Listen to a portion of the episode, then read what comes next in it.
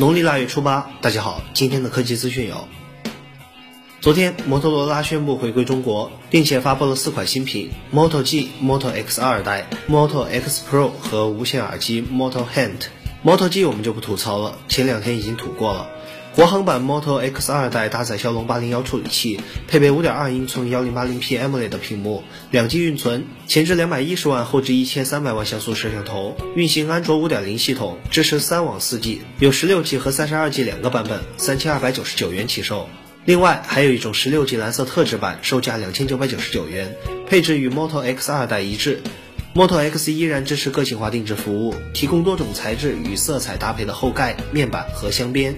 Moto X Pro 搭载骁龙八零五处理器，配备六英寸二 K Super AMOLED 屏幕，三 G 运存，摄像头为前置两百万，后置一千三百万像素，内置光学防抖。目前尚未公布上市时间与价格。这货不就是谷歌六儿子吗？国行版 Moto 的内置应用已经做了晋升处理，所以谷歌服务小钉钉已经没有了。这电视购物一样的发布会也是让小编醉了，大家自己感受一下。我们要任性，要任性到底。八 G 幺二九九，你们将拥有三十二 G 的摩托 X，真心价格，良心企业。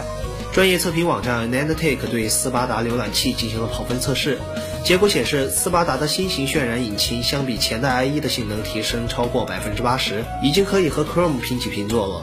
对此，斯巴达表示：“能死在我的脚下，是上天给予他们的恩赐。”腾讯文学将与盛大文学整合，双方将成立一家名为阅文集团的新公司，共同运作网络文学。